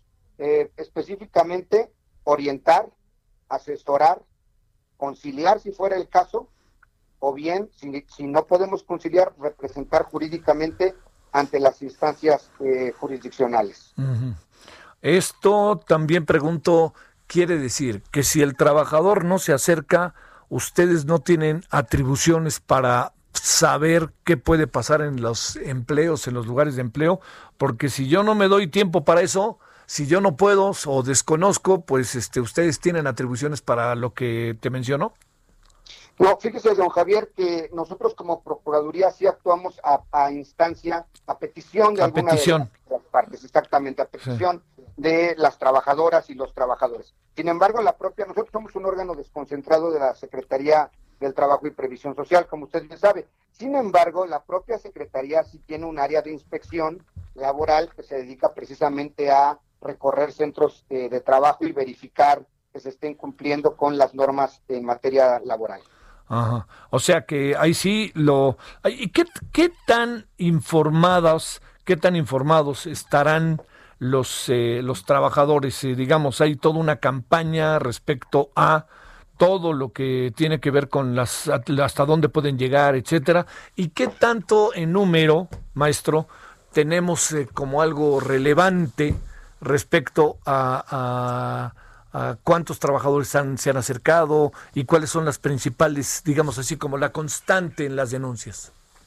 De acuerdo. Mire, eh, nosotros como Numeralia, a partir de la emergencia sanitaria eh, por causa de fuerza mayor, digamos, eh, del mes de marzo, finales de marzo, al último día de junio, tendríamos un, un eh, nosotros como Profedet hemos brindado alrededor de 83.660 servicios de asesoría y orientación en Ciudad de México y las 47 representaciones eh, foráneas. Y de esas, 53 mil, alrededor de 53 mil están vinculadas específicamente con atención eh, derivada de eh, el, el COVID-19.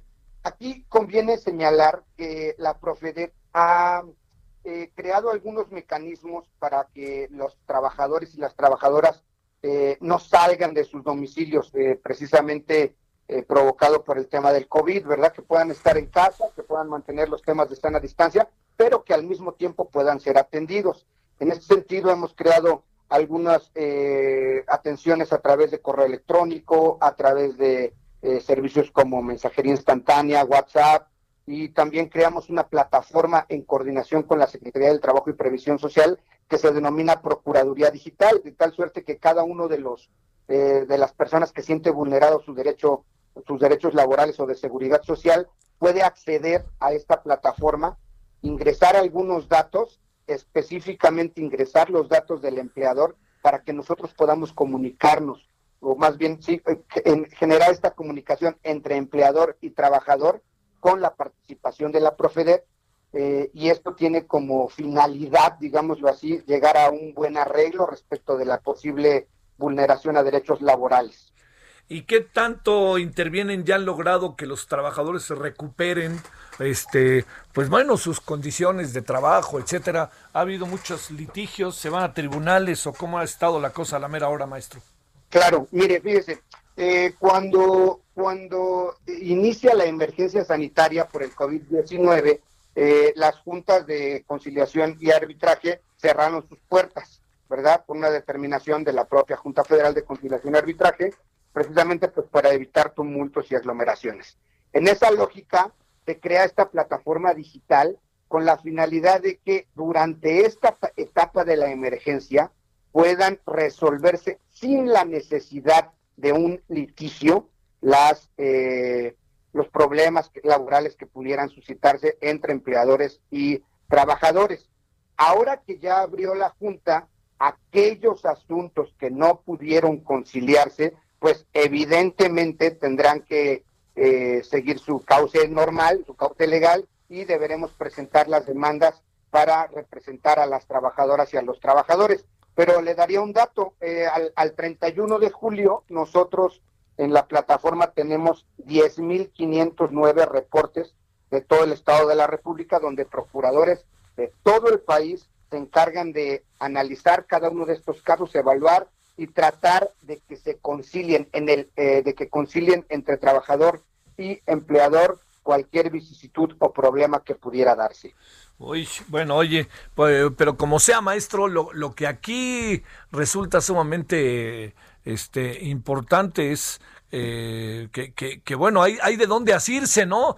Porque también pensaba, ¿cuáles son eh, las, eh, digamos, las áreas o las, las industrias que en donde más este chamba han tenido, eh?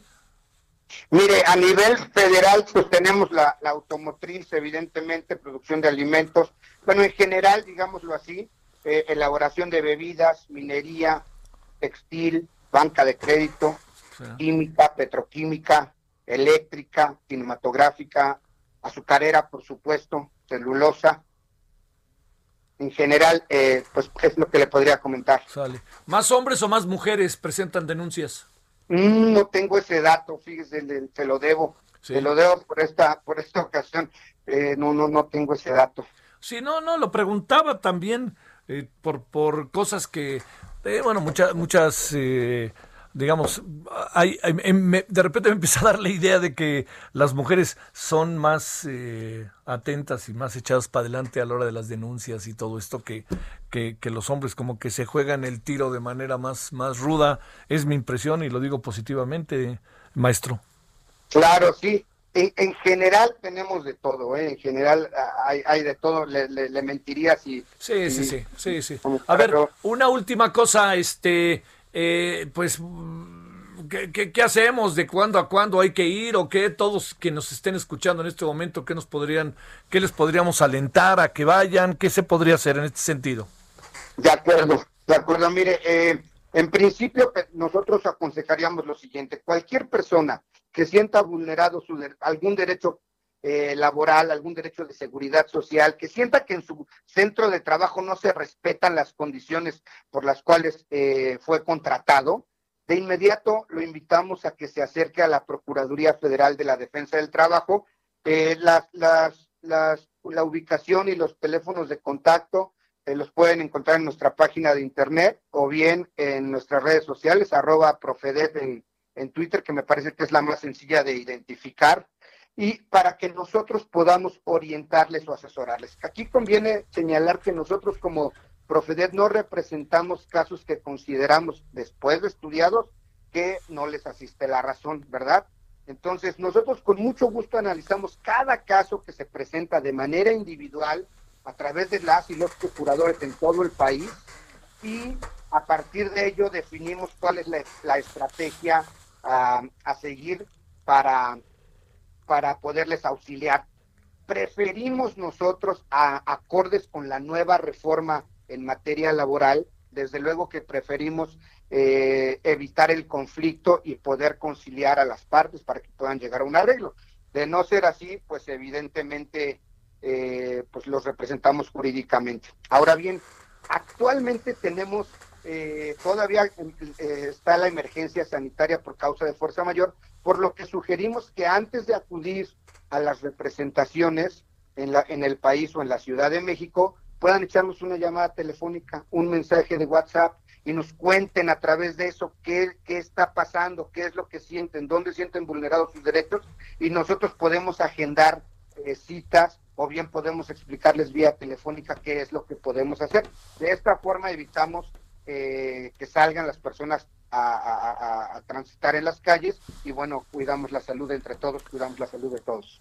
Maestro Gustavo Paleveristain, subprocurador de la Procuraduría Federal de la Defensa del Trabajo, la Profedet. Gracias, maestro, que estuviste con nosotros. Maestro, muchas gracias a usted y gracias por el espacio. Hasta luego. Buenas tardes. Ahora 17:44 en la hora del centro.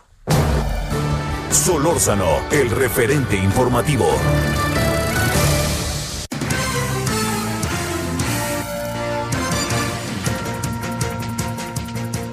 Bueno, vámonos con más de aquí hasta las... Faltando cinco minutos para la hora, vamos a estar aquí con usted. Hay más asuntos. Eh, y le recuerdo, estamos a las 21 horas en Heraldo Televisión. A ver, este, Nayeli, ¿qué nos tienes del INE? Adelante, Nayeli.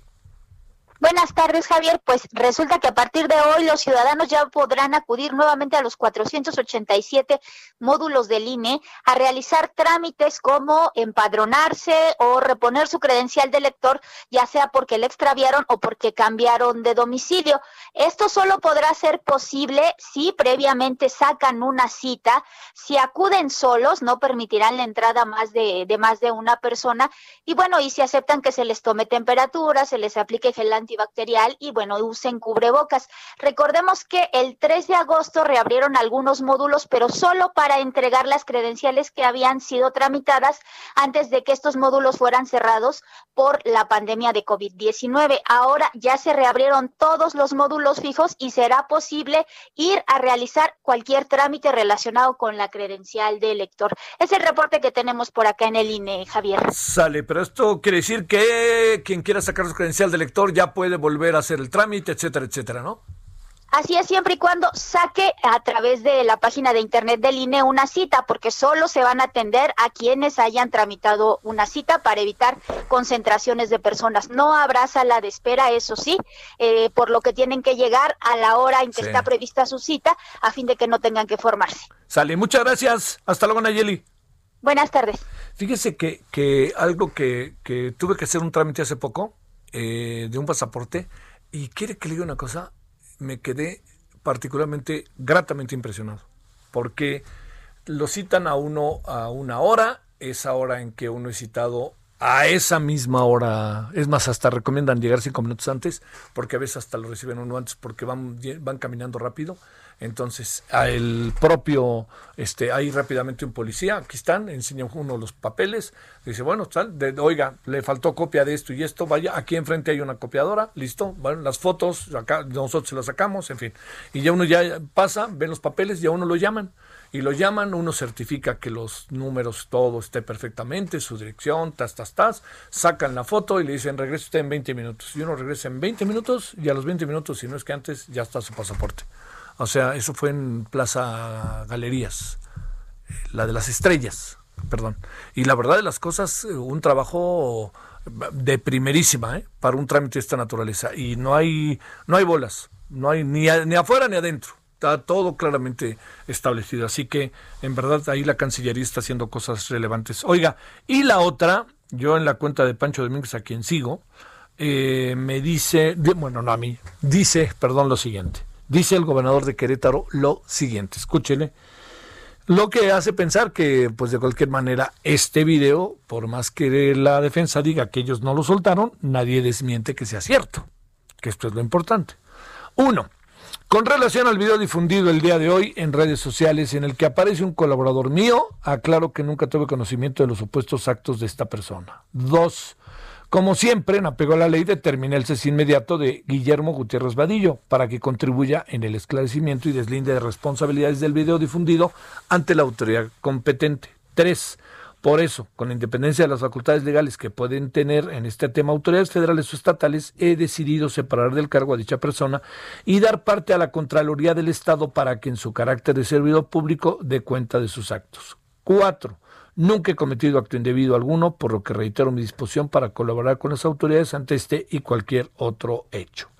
Dicho lo cual, el señor Francisco Domínguez, gobernador del estado de Querétaro, que una persona cercana, un colaborador mío, Aclaro, así, nunca tuve conocimiento de sus actos, así que colorín colorado, Guillermo Gutiérrez Vadillo ha sido cesado fulminantemente por el gobernador y ahora veremos qué pasa y qué dice Guillermo Gutiérrez Vadillo, que esa es la clave, y a lo mejor el gobernador dice, yo no tengo nada que ver, y entonces Guillermo Gutiérrez Vadillo, ¿para quién era la lana? Esa es la pregunta, ¿no? Esa que recibieron él y el otro hombre que trabajaba en el Senado.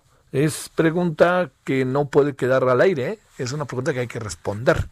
Y más vale que los, bueno, ya por lo pronto vamos teniendo con el video dos asuntos colaterales. Uno, dice la familia Lozoya que no es de ellos, que, o sea que el video no diga que no es de ellos, ¿eh? sino que ellos no lo difundieron.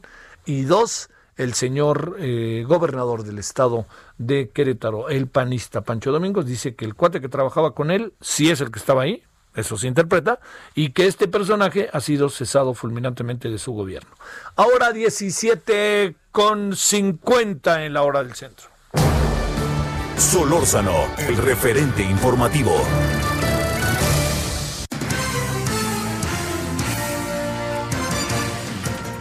Bueno, parece que sí va a pasar algo, Misael, entre el PAN y el señor Gutiérrez Gatel, ¿no? Eh, perdón, López Gatel, adelante.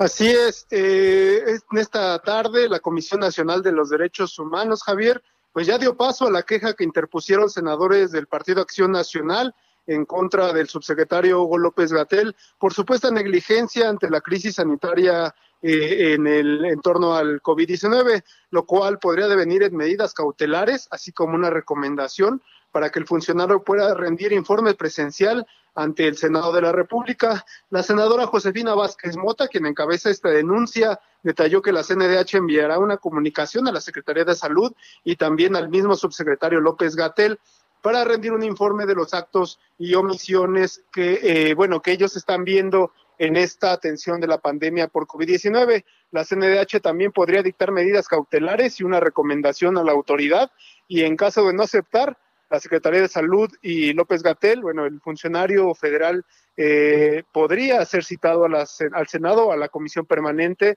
a responder las demandas de los legisladores.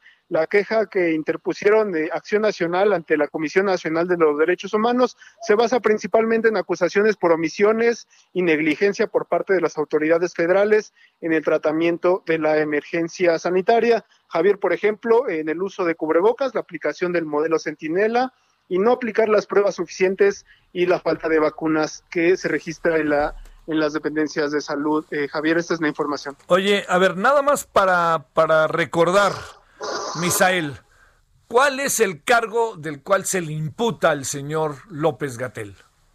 Es eh, negligencia y omisiones en su actuar eh, ante la crisis sanitaria por el COVID es decir, por las malas decisiones que ha tomado supuestamente los legisladores de Acción Nacional sobre las decisiones de, Hugo López Gatel. Pues no es cualquier cosa, ¿no?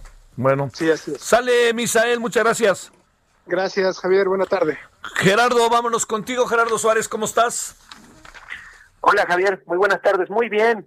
Para informarte que el Instituto Politécnico Nacional otorgará 3.500 computadoras portátiles a alumnos y profesores que carecen de estos e-, equipos con el fin de poder realizar sus actividades académicas durante el confinamiento a causa del COVID-19.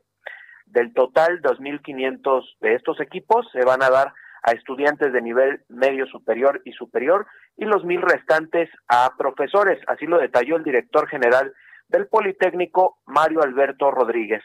El director del IPN reconoció mediante este, esta información que las desventajas se pueden profundizar con la distancia, con esta distancia que ha causado la pandemia del nuevo coronavirus. Los politécnicos y los docentes que estén interesados en participar en esta convocatoria deberán cubrir los requisitos de la misma, así como registrarse y enviar los documentos que se solicitan del 24 de agosto al 6 de septiembre próximos. Esta convocatoria está disponible en el sitio del Politécnico en www.ipn.mx. Los resultados para el caso de los estudiantes que hayan aplicado por una computadora se anunciarán el 30 de septiembre y en el caso de los docentes el día 23 de septiembre. Además, Javier, eh, pues para que también los alumnos y los maestros tengan una opción de conectarse a las clases que van a tener a partir del 28 de septiembre, que es cuando regresan a clases en el Politécnico, pues también habrá un programa de préstamo de equipos a domicilio que estará auspiciado por la Fundación Politécnico AC. Este es mi reporte, Javier. Gracias, Gerardo. Buenas tardes.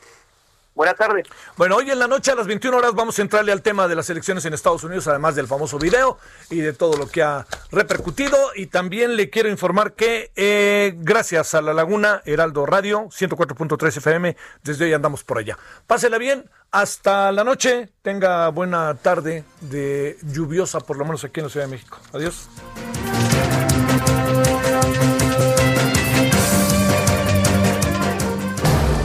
Hasta aquí, Solórzano, el referente informativo.